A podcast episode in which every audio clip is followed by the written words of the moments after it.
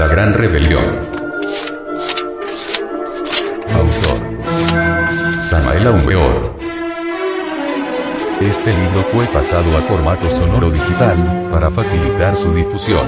Y con el propósito de que así como usted lo recibió, lo pueda hacer llegar a alguien más.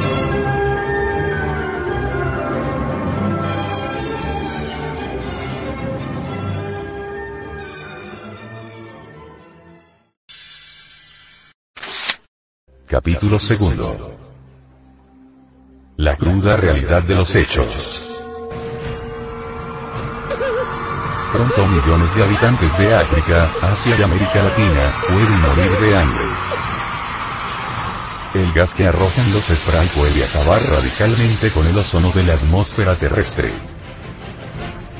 Algunos sabios pronostican que para el año 2000 se agotará el subsuelo de nuestro globo terráqueo. Las especies marítimas están muriendo debido a la contaminación de los mares, esto ya está demostrado.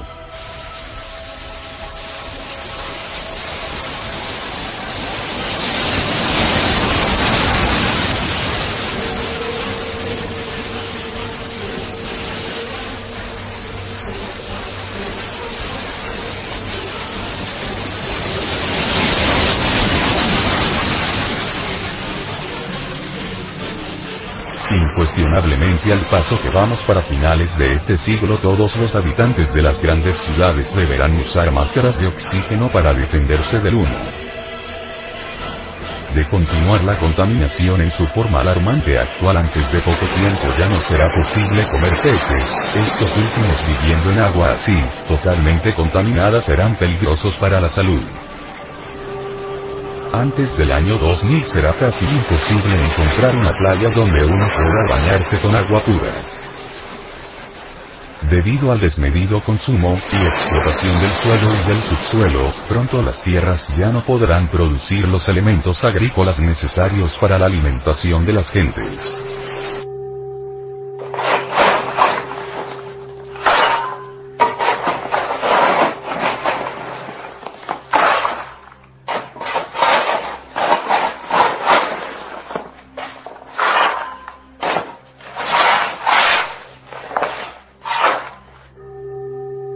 El animal intelectual, equivocadamente llamado hombre, al contaminar los mares con tanta inmundicia, envenenar el aire con el humo de los carros y de sus fábricas y destruir la tierra con sus explosiones atómicas subterráneas y abuso de elementos perjudiciales para la corteza terrestre, es claro que ha sometido al planeta Tierra, a una larga y espantosa agonía que indubitablemente habrá de concluir con una gran catástrofe. Difícilmente el mundo podrá cruzar el umbral del año 2000, ya que el animal intelectual está destruyendo el ambiente natural a mil por hora. Estas son tus hojas. Estas son... Aquí te las pongo así.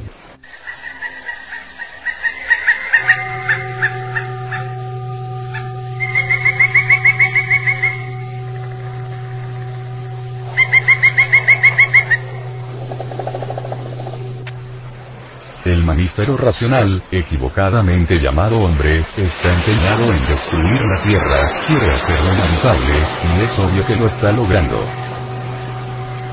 En cuanto a los mares se refiere, es ostensible que estos han sido convertidos por todas las naciones en una especie de gran basurero. El 70% de toda la basura del mundo está yendo a cada uno de los mares enormes cantidades de petróleo, insecticidas de toda clase, múltiples sustancias químicas, gases venenosos, gases neurotóxicos, detergentes, etc. Están aniquilando a todas las especies vivientes del océano. Las aves marítimas y el plancton tan indispensable para la vida, están siendo destruidos. Incuestionablemente la aniquilación del plancton marino es de una gravedad incalculable porque este microorganismo produce el 70% del oxígeno terrestre. Mediante la investigación científica se ha podido verificar que ya ciertas partes del Atlántico y del Pacífico se encuentran contaminadas con residuos radioactivos, producto de las explosiones atómicas. En distintas metrópolis del mundo y especialmente en Europa, el agua dulce se bebe, se elimina, se depura y luego se bebe nuevamente.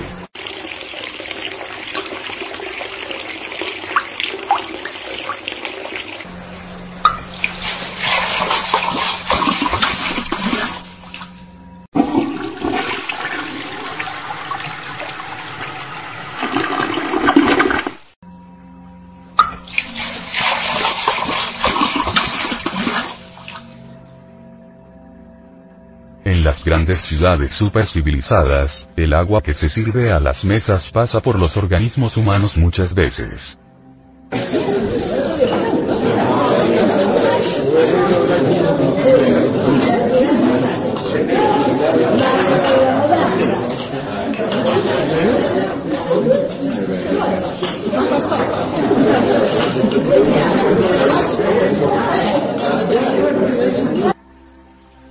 Ciudad de Cúcuta, frontera con Venezuela, República de Colombia, Suramérica, los habitantes se ven obligados a beber las aguas negras e inmundas del río que carga con todas las porquerías que vienen de Pamplona.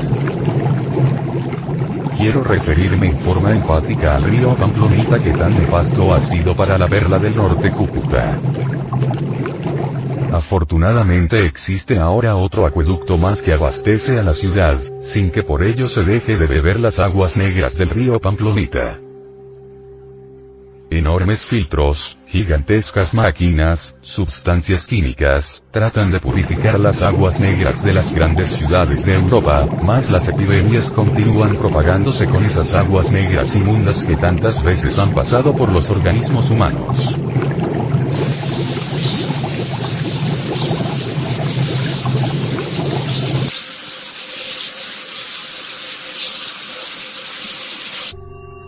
Los famosos bacteriólogos han encontrado en el agua potable de las grandes capitales, toda clase de virus, colibacilos, patógenos, bacterias de tuberculosis, tifo, viruela, larvas, etc.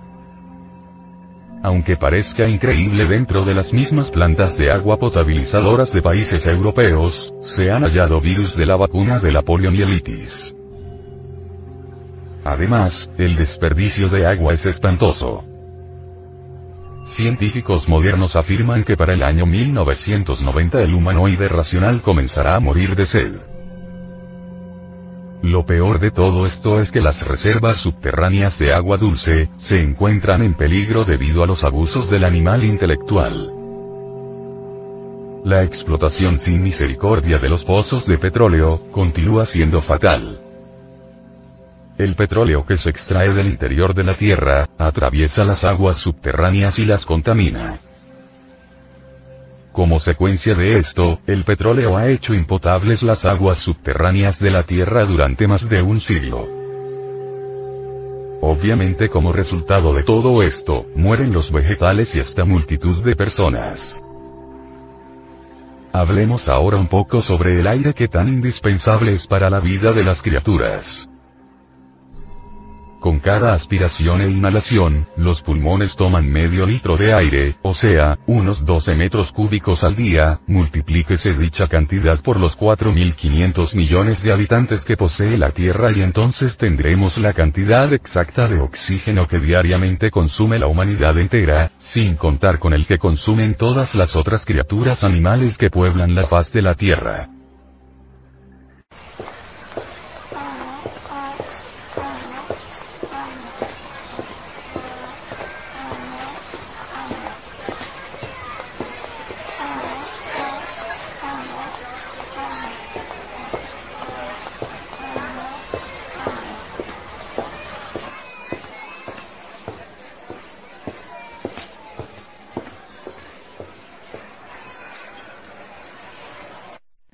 La totalidad del oxígeno que inhalamos, se encuentra en la atmósfera y se debe al plancton que ahora estamos destruyendo con la contaminación y también a la actividad fotosintética de los vegetales.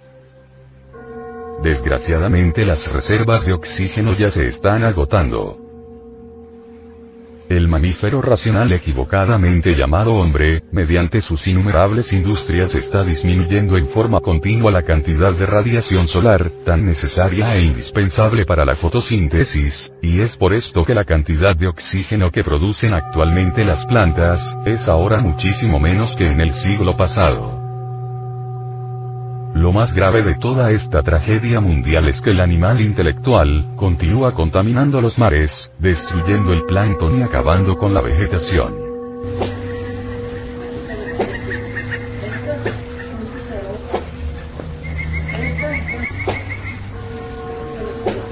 El animal racional, prosigue destruyendo lamentablemente sus fuentes de oxígeno el smog, que el humanoide racional está expulsando constantemente al aire. Además de matar pone en peligro la vida del planeta Tierra. El smog, no solo está aniquilando las reservas de oxígeno, sino, además, está matando a las gentes. El smog, origina extrañas y peligrosas enfermedades imposibles de curar, esto está ya demostrado. El smog, impide la entrada de la luz solar y de los rayos ultravioletas, originando por ello, graves desórdenes en la atmósfera. Viene una era de alteraciones climáticas, glaciaciones, avance de los cielos polares hacia el ecuador, ciclones espantosos,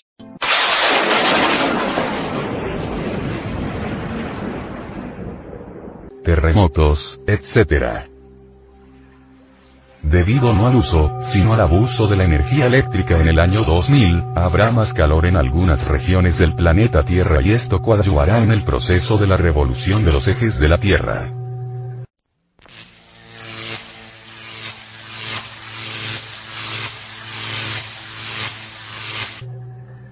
Ya pronto los polos quedarán constituidos en el ecuador de la Tierra, y este último se convertirá en polos los de los polos han comenzado y un nuevo diluvio universal precedido por el fuego se avecina. En próximos decenios, se multiplicará el dióxido de carbono, entonces este elemento químico formará una gruesa capa en la atmósfera de la Tierra. Tal filtro o capa, absorberá lamentablemente la radiación térmica y actuará como un invernadero de fatalidades. El clima de la Tierra se hará más caliente en muchos lugares y el calor hará fundir el hielo de los polos, subiendo por tal motivo el nivel de los océanos escandalosamente.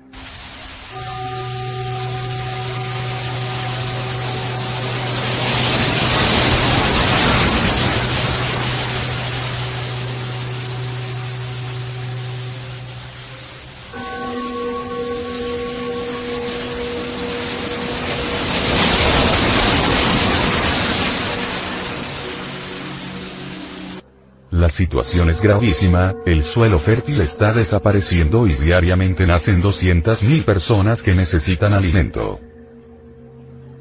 La catástrofe mundial de hambre que se avecina, será ciertamente pavorosa. Esto está ya a las puertas. Actualmente están muriendo 40 millones de personas anualmente por hambre, por falta de comida.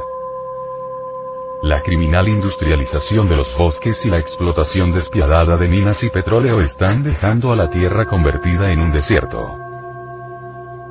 Si bien es cierto, que la energía nuclear es mortal para la humanidad, no es menos cierto que actualmente existen también, rayos de muerte, bombas microbianas y muchos otros elementos terriblemente destructivos, malignos. Inventados por los científicos.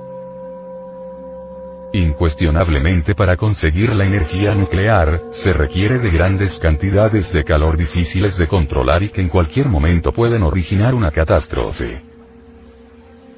Para lograr la energía nuclear, se requiere de enormes cantidades de minerales radioactivos, de los cuales solo se aprovecha un 30%, esto hace que el subsuelo terráqueo se agote rápidamente. Los desperdicios atómicos que quedan en el subsuelo resultan espantosamente peligrosos. No existe lugar seguro para los desperdicios atómicos. Si el gas de un basurero atómico llegara a escapar, aunque solo fuese una mínima porción, morirían millones de personas. La contaminación de alimentos y aguas trae alteraciones genéticas y monstruos humanos. Criaturas que nacen deformadas y monstruosas.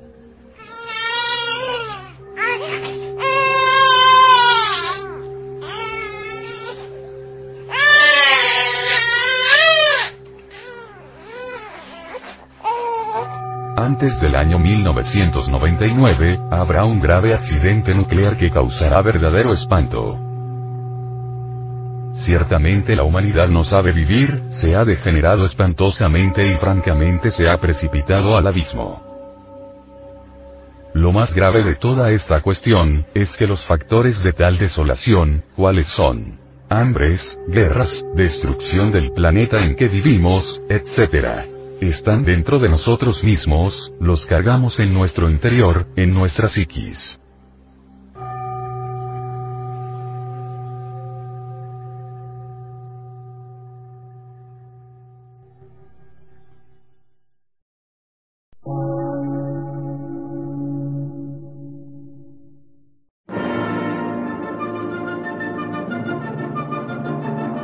Emisora, gnóstica, transmundial por una nueva civilización y una nueva cultura, sobre la faz de la Tierra.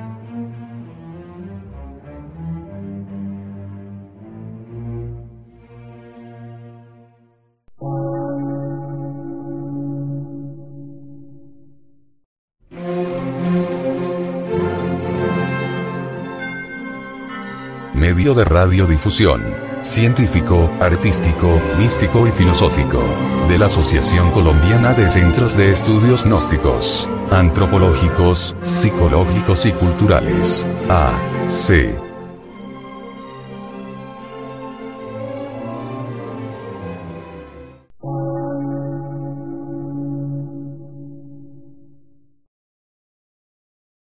Lectura en movimiento. Difusión sin fronteras.